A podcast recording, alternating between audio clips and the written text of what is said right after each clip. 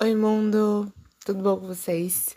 Juliana Batista e esse é mais um episódio de Por Favor Me Leve, um podcast que fala sobre conteúdos audiovisuais LGBTs que nos transportam para outra dimensão.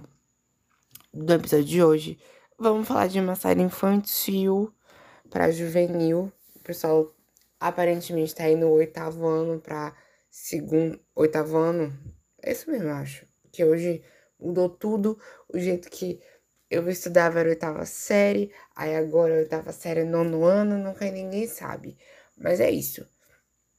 A gente tá falando de uma série teen, vamos dizer assim, desse jeito que eu acho que dá um negócio mais amplo. E aí a gente tem uma série que tem representatividade LGBT no rolê. Eu achei isso super massa. Bom, a gente vai falar hoje sobre Diários, uma série da Netflix que tá lá disponível. E, e na língua original, nem sei como falaria, mas acho que é diarri, não sei se é massa, se não é, chora, mas tá tudo bem, tá tudo certo. E aí, a série conta a história de uma turma que na tradução é a oitava D só que quando a gente escuta o original é como se fosse o segundo ano C. Desculpa. A mesma letra, enfim. Um parece que é o oitavo ano e no outro que é o segundo ano. E aí, é, eu não sei como é o sistema educacional lá, mas tá tudo bem. A Itália que viva na Itália, ou que viva no Brasil, que eu não fui lá ainda. E é sobre isso e tá tudo ótimo. Vamos de trabalhar, ganhar dinheiro para poder conhecer e aí a gente descobre lá como que é o sistema educacional, não é mesmo? Quero, quero um job para poder pagar minhas contas e aí eu poder fazer isso. Tranquila, sem ter nenhum BO na cabeça. Gosto. Vamos que vamos. É... Quando a gente tá vendo a série, a gente acaba vendo o desenvolvimento do personagem principal, que é o, Prie, é o Pietro, é ótimo. É o Pietro e ele tem o melhor amigo Giulio. Sendo que Pietro tem um crushzinho na Lívia, que ele chama de Miss Perfettina. Ai, eu amo ouvir o povo falando italiano. É tipo. Sabe quando você escuta tem aqueles orgasmos. Au, bati minha cabeça. Enfim, mas você tem aqueles orgasmos, tipo, de ficar ouvindo a pessoa falando quando tem um sotaque que você fica, meu Deus, eu tô apaixonado pelo seu sotaque, é nessa pegada. Por falando italiano é maravilhoso pro ouvido. É incrível. Sério mesmo. Vão, vão lá assistir, que vocês vão amar ficar ouvindo o povo falando italiano. Eu amei. Comecei a querer falar italiano e francês. Talvez que eu acho as duas línguas maravilhosas. Mas enfim, vamos lá. É, Pietro é o personagem principal da história ele tem um crushzinho na Lívia e ele faz uma aposta com seu melhor amigo, que é o Giulio Pacadini. E aí eles chamam muitas vezes o Giulio de Pac. Giulio, ele é o melhor amigo que eu achei muito legal na história ter falado sobre a dislexia a partir do personagem dele. E ele acaba sendo tido como aluno que não vai bem nas matérias e ele acaba sendo tido como, entre muitas aspas, o burro que não tá querendo aprender. Mas a gente vai vendo que no decorrer da história, ele de fato tenta aprender o conteúdo da matéria, mas ele não consegue de jeito nenhum. E aí, o que, que acontece? Quando ele vai ter aulas com a aluna mais inteligente da sala, a aluna mais inteligente da sala, chamada Mônica, que inclusive sofria muito bullying de Júlio, ela acaba ajudando ele, descobrindo que Júlio, na verdade, poderia ter dislexia, em vez de simplesmente ele não gostar de estudar. E aí é bem legal, que o desenvolvimento da história acaba sendo diferente do que muitas das vezes as pessoas pensam. E a gente vê aquele quesito de tentar aprender com o que tá rolando, em vez de simplesmente deixar lá passar e fingir que nada está acontecendo. Mas sim, Júlio acaba propondo rolê infantil, né? Propondo para Pietro uma aposta. E aí nessa aposta, Júlio fala que Pietro precisa ficar com duas meninas. Já dá para imaginar que Pietro é bonito. Pietro é bonito. Pietro é menor de idade, com certeza. Então ele está fora de possibilidades. Mas uma pessoa teen que tá aí me ouvindo, tu vai achar Pietro bonito. Tu vai achar o cast bonito. Porque o povo do cast é gato. E é sobre isso, tá tudo bem. E eu acho lindo porque o povo novo, tipo, vendo essas representatividades, eu, na época de escola, eu ia ficar ensandecido. Porque eu ia querer ficar com o rolê todo do cast, cara. Porque eu, eh, tipo, o é bonito, real. E aí eu ia ver, eu ia me ver ali em várias pessoas. Mas é isso. Pietro chega lá, diz que vai aceitar a aposta e caga o rolê todo, exatamente. Que ele tá apostando beijar duas meninas, só que ele gosta de uma delas. E aí a gente já sabe o que vai acontecer no final, que é previsível? É previsível nesse ponto. Mas vamos falar do personagem LGBT? Vamos falar do personagem LGBT. A gente tem no começo já um dos personagens meio que saindo do armário, que é Daniele, que é um menino. Ele é lindo, isso claro. Ele conversa com Isabel, que era uma menina da escola que queria dar seu primeiro beijo.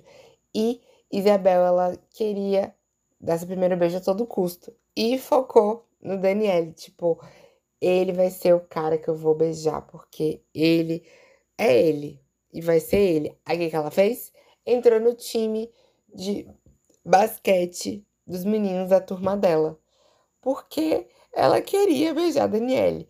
E aí, nessa, chama a Daniele na chincha, diz que quer beijar ele.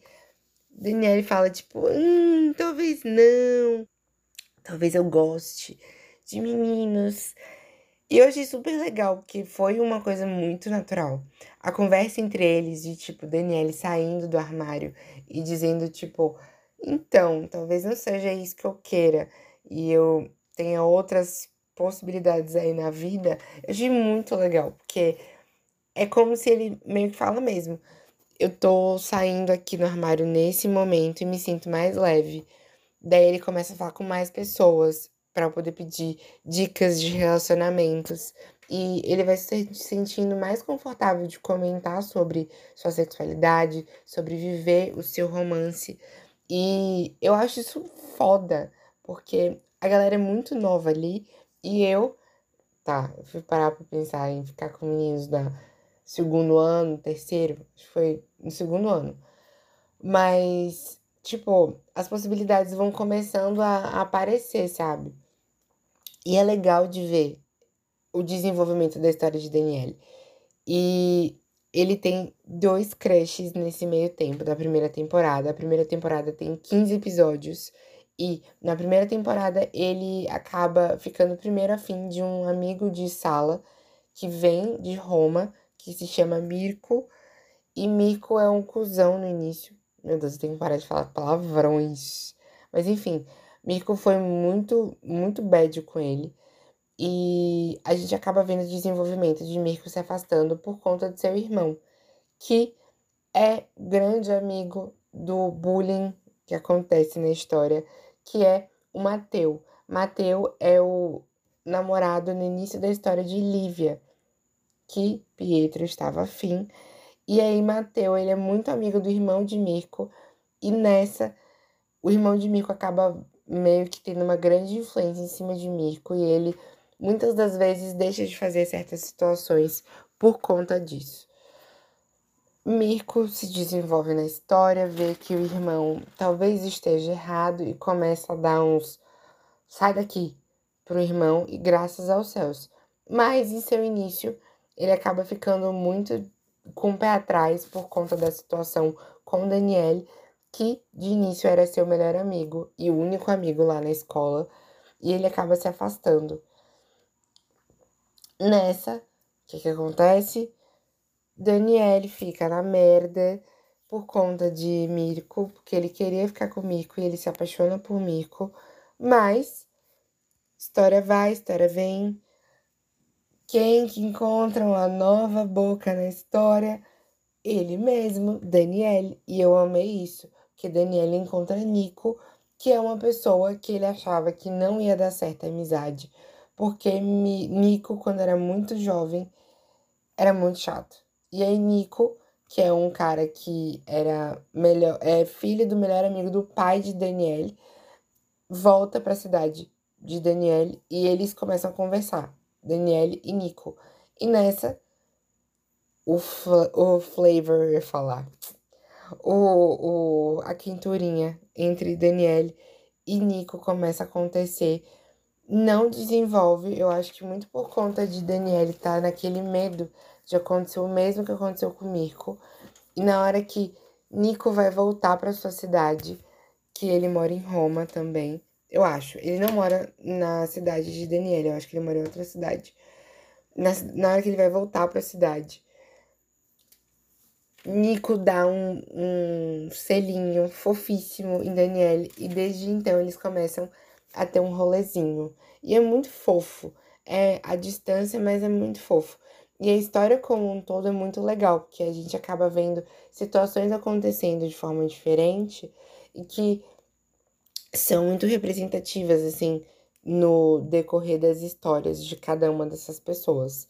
O Pietro com um relacionamento que acontece de os pais estarem se separando e brigando muito e ele tendo que, que ver isso acontecendo, o Júlio com a questão da dislexia que a gente acaba descobrindo, a Lívia querendo viver um pouco a sua vida do seu jeito e sendo cobrada para ser a garota perfeita e por isso ela é chamada de Miss Perfeitinha.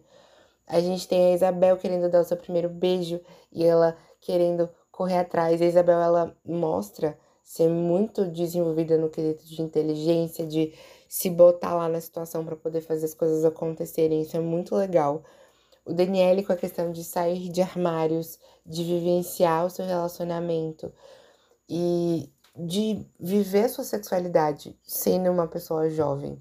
A Mônica, que é a melhor amiga de Isabel e que ajudou o Júlio ela é muito legal também por conta da questão de ela ser vista como uma pessoa feia da sala, e ela não é, vamos deixar muito claro, mas ela é posta como a pessoa que ninguém vai querer, e é interessante de ver o crescimento dela, a forma como o Júlio e a Mônica se desenvolvem nessa história. E, sério, a Mônica é uma personagem chata de início, que a gente acaba vendo, mas quando ela é desenvolvida, é muito, muito legal. A forma como ela é desenvolvida na história, eu gostei demais. De início, aquelas coisas de amizade com a Isabel, eu achei que foram um pouco desnecessárias da forma dela de ser, mas depois que foram passados os percalços, eu, eu achei que a personagem da Mônica foi uma das que mais foi legal, assim, de assistir. Além de, dessas pessoas, tem a Ariana, que acaba sendo a garota bonita que todo mundo quer da sala, mas passa. Que, sei lá, eu não vejo muito como importante, um personagem importante. E um que eu gostei muito, por todo o enredo do que está acontecendo comigo nesses últimos tempos, foi o Paolo, que é o cara que cuida da escola. E ele tá em contato constante com o Pietro e com o Júlio, ele acaba ajudando o pessoal da turma em diversos momentos para desenvolver e tudo mais, e até no diálogo. E é bem legal de ver a forma que acontece a história do Paulo, porque o Paulo acaba de se separar. E com isso, ele não está em contato com seu filho. E ele acaba sem saber como lidar com essa situação. E o Pietro e o Júlio acabam ajudando ele em diferentes momentos. Eu achei isso muito legal, muito legal mesmo. De tipo, ver o desenvolvimento da história, como que ele recebeu essa ajuda e como que ele ajudou também os meninos. Tem o Mateu, que é o dito cujo que vai fazer bullying com as pessoas da turma do Pietro, mas eu acho que é irrelevante falar dele, porque ele é ridículo e irrelevante. Então vou passar direto. E por último, uma pessoa que me chamou a atenção na história que apareceu em momentos diferentes foi o Tancredi. Ele é um cantor que o Mirko, que quer seguir uma carreira de cantor nessa história, ele quer acabar encontrando com ele quando eles fazem uma viagem para Roma. E aí, nesse contexto, Mirko acaba levando de Daniele, eu falo Dani, Daniele, o Pietro e a Lívia para encontrar com o Tancredi e eles acabam conversando e criando uma amizade com ele. E é bem legal de ver que o Tancredi é, de certa forma, uma pessoa que tá trazendo um esquema de influência musical para o Mirko. E ele acaba aparecendo mais de uma vez na história. E nessa acaba sendo legal porque ele é cantor na vida real. Pelo que eu dei uma pesquisada aqui e escutei umas músicas dele. E ele é bem legal mesmo. Umas músicas que estão disponíveis no site da Warner até. E eu gostei muito da, da música dele. Tipo, ritmo e tudo mais. E ele acaba aparecendo umas três vezes em três episódios diferentes. E eu achei isso bem legal. Mas no geral, eu achei muito importante ver a história de Nico e de Danny. Porque eu achei que ficou um pouquinho aberto de como que ficaria para uma possível segunda temporada. E eu quero ver como que vai ser desenvolvido. Eu espero que o Nico vá para a cidade do Danny e eles comecem, comecem a desenvolver esse relacionamento, porque os dois são muito fofinhos. E eu achei muito legal essa, essa coisa de mostrar um relacionamento fofo sendo desenvolvido. E é isso, gente. Mais uma série Teen para poder botar na fila que tá aí para vocês assistirem. A gente já está crescendo esse número de séries teens com pessoas LGBTs e fico muito feliz por conta disso. E vamos que vamos de ver cada vez mais essas histórias acontecendo. Que bom que elas estão chegando para serem assistidas por todo mundo que tá aí consumindo da Netflix. E também que bom que a gente tá vendo que histórias LGBTs estão chegando para o público em geral e principalmente público teen, para poder conseguir se enxergar nessas situações e também se ver nessas histórias que estão sendo criadas a partir disso. No Filmou, o... a série Diários está com uma nota de 3.5.